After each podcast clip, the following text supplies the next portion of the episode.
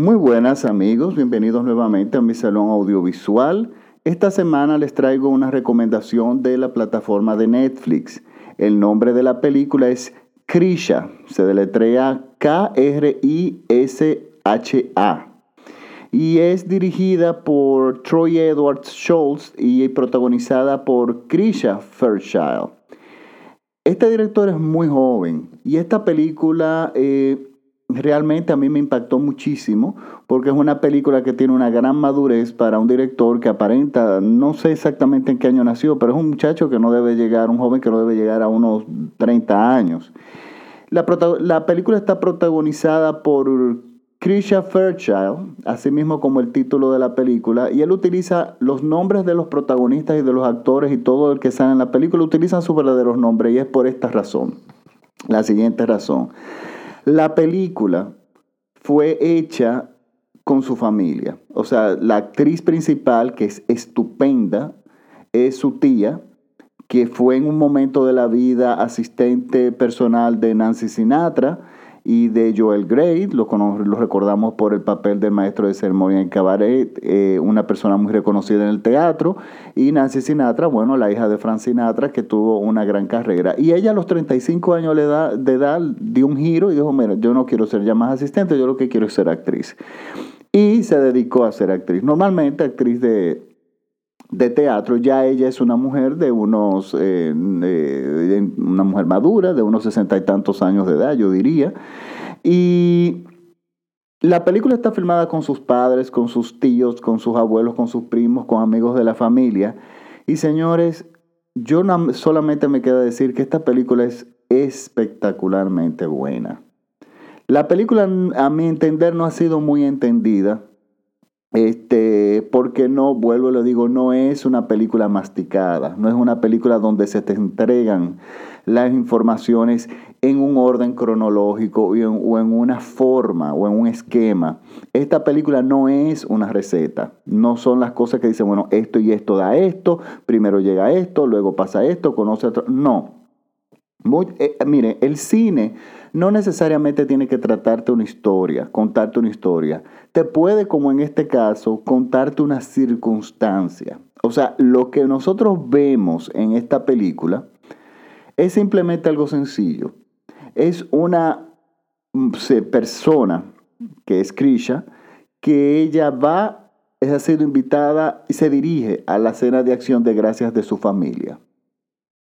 Y la película transcurre en el momento que ella se dirige en su vehículo hacia la casa de la familia y dentro de la escena de acción de gracias.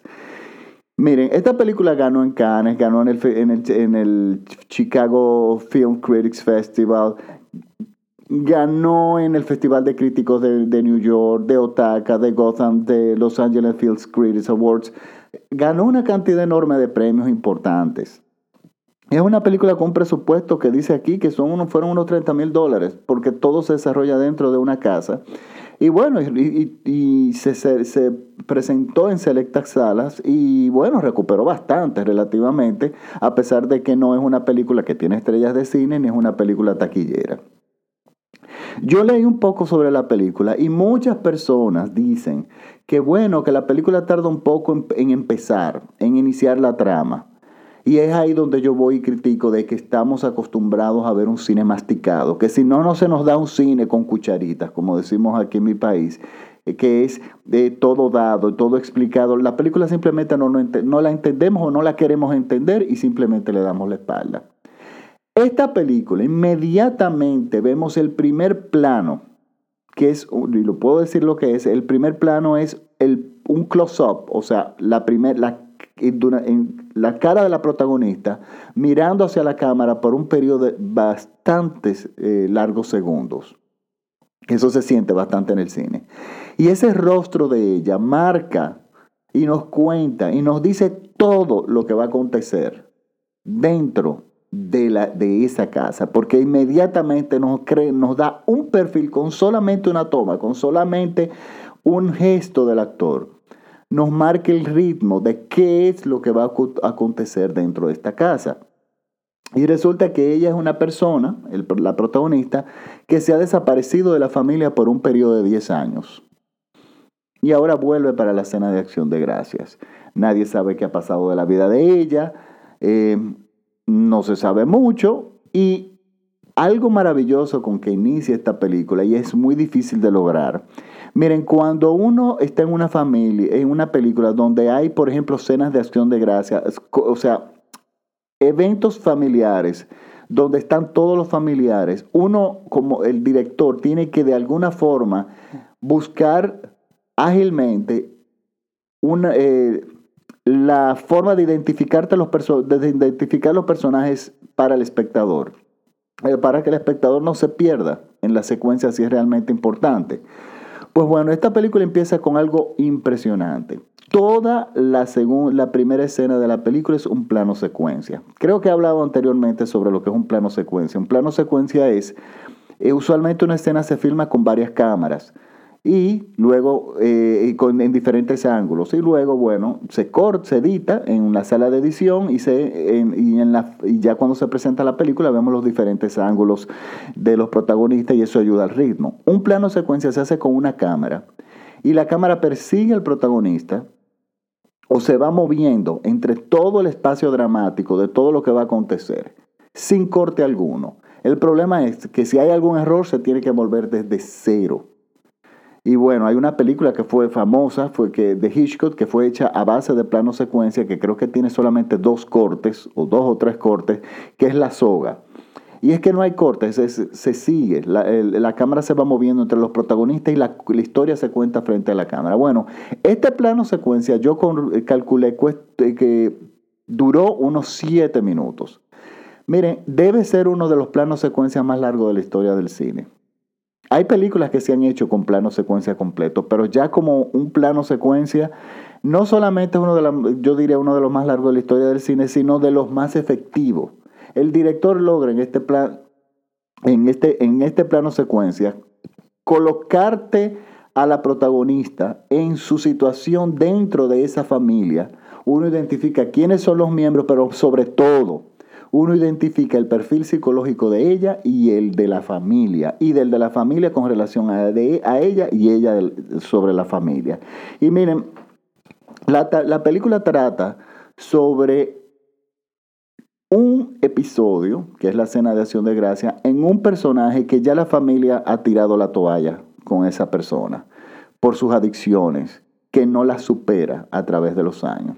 Y esa persona, uno se da cuenta en esta película que, que está real, que ya está entrada en años, o sea, una persona ya con esa edad, eh, que no ha podido superar mínimamente ninguna de sus adicciones, que son muchísimas, no, no las especifican todas, y que su vida es un desastre, ha sido un desastre, fue un desastre en el pasado, en el presente, en el futuro. Y esto no lo vemos necesariamente en su forma física.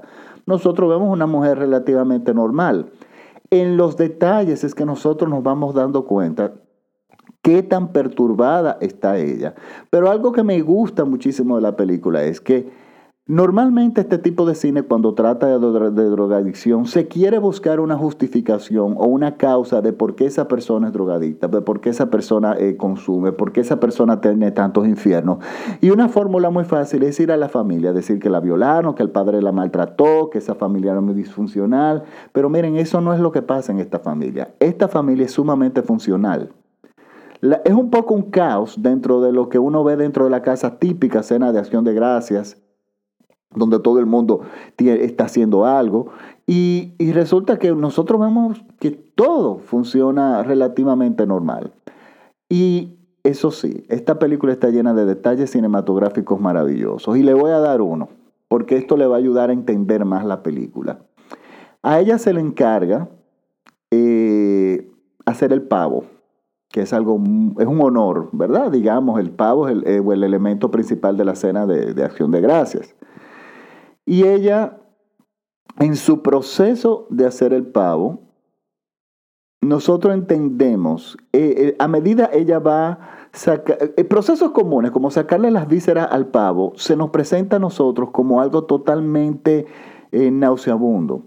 Y el pavo viene a simbolizar lo que es ella, la protagonista. O sea, ella sacar todas esas tripas, todo eso es, toda esa podredumbre de, dentro del piano, es un del pavo, perdón, es un preludio de lo que ella va a sacar durante el de su propio ser durante la cena. Y ella, al poner el pavo dentro del horno, a medida se cocina el pavo, ella va creciendo en su tratándose de controlar y no perder el control dentro del ambiente de la familia. Porque son una cantidad enorme de infiernos y fantasmas que ella habita, que es terrible. Entonces nos cuenta esta circunstancia dentro de esta familia que funciona bastante bien, donde los miembros se tienen muchos afectos, donde hay una, es una familia muy atenta, una familia normal, o sea, uno no ve nada absolutamente en otro mundo. Y también, lo que nos quiere decir que las adicciones y las... Eh, muchas veces no, tienen que ver con factores muy externos a la propia familia, pero sí afectan a la familia. Sí afectan a la familia y finalmente llega un momento en que todo tiene un límite y la familia dejan de luchar. Y estamos hablando porque usualmente muchas veces la familia tiene que tomar las, eh, las responsabilidades de irresponsabilidades, de irresponsabilidades que hizo esa persona. Por ejemplo, ya tenía un hijo que abandonó, la familia lo tuvo que adoptar. Y ese tipo de cosas. La película se desarrolla dentro de la casa y, la, película va creciendo en tensión, que llega a un punto en que casi es una película de terror, sin ser una película de terror y sin pasar nada. Simplemente es que uno como espectador se va horrorizando porque va entendiendo qué es lo que la protagonista va eh, expresando de una forma maravillosa. Miren, señores, ella es una actriz para el cine desconocida y es una actriz de edad que si no hubiese sido en una circunstancia como esta, que es su sobrino que hace la película, que todo el mundo le trabajó de gratis, señores, ella nunca hubiese podido hacer una película que la, hubiésemos conocido. Y es por lo que yo he dicho, señores, en la, en, la edad madura hay una cantidad enorme de películas, de historias que contar, interesantísimas y ángulos diferentes en diferentes circunstancias como esta. Pero no es lo mismo la drogadicción y las adicciones en una persona adolescente o joven o adulto joven que ya en una persona madura. Esto es sumamente interesante. Esto normalmente no se trata en el cine y no lo vemos. Entonces, estamos, estamos frente a una película sumamente original muy bien dirigida, muy bien actuada y sobre todo, señores, la, es un ejemplo de cómo la música se debe utilizar en el cine. La música viene a llover sobre mojado en la actuación de la, eh, de la protagonista y es, señores, maravillosa. Es una película dura, es una película difícil, es cine puro de verdad. Por lo tanto, estoy muy contento de que esta película esté rodando por las plataformas digitales y tienen que verla desde un punto de vista eh, de observador. No esperen que es una historia que se, le van a, se la van a contar como, ah, que ella llega a la casa, ve, ay, los besitos que te queremos tanto, entonces ya conoció un novio y se enamora. No, no, no, no. Esta es una película donde el primer plano te dais el tono de lo que va a acontecer durante todo el resto de la película. Y eso es cine puro, eso no te lo puede describir absolutamente ningún tipo de arte que no sea la fotografía. O sea, esto es puro cine. Y es una película que a mí me entusiasma muchísimo. Y al mismo tiempo me molestó varias críticas que escuché que decían, bueno, la película tarda tiempo en empezar, es que no hay un argumento masticado tradicional. Esta película narra una circunstancia, lo que está viviendo una familia, y sin ella y, sin recurrir a flashbacks, sin recurrir absolutamente a ningún eh, recurso típico del cine, nosotros entendemos perfectamente cuál ha sido el pasado de esa mujer. Por medio de los detalles, por medio de sus heridas, por medio de sus llamadas, por medio de las fotografías en la familia que están puestas eh, alrededor de la casa, que de hecho la película fue filmada en la casa de los padres del director. Señores, es mi recomendación de la semana y es una película que quienes aman realmente el cine y lo toman en serio, la deben ver. Pues bueno, esta es mi recomendación esta semana. Nos ve, recuerden que este, mis, podcasts los pueden descargar gratis en iTunes. Si, si, disponible, disponible un dispositivo iOS, lo pueden escuchar en línea o descargar en TuneIn y en SoundCloud.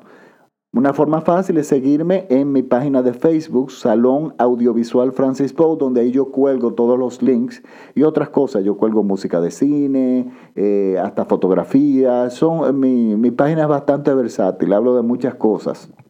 Por lo tanto, síganme por ahí. Me pueden seguir en, en Twitter también como Francis Poe todo pegado o en Instagram como Francis Poe igual todo pegado. Por lo tanto, los vemos la próxima semana con otra recomendación de películas de las plataformas eh, digitales. Recuerden que el nombre de la película es Krisha, es K-R-I y latina S-H-A y es en la plataforma de Netflix eh, que está disponible. Pues bueno, me despido hasta la próxima semana. Chao.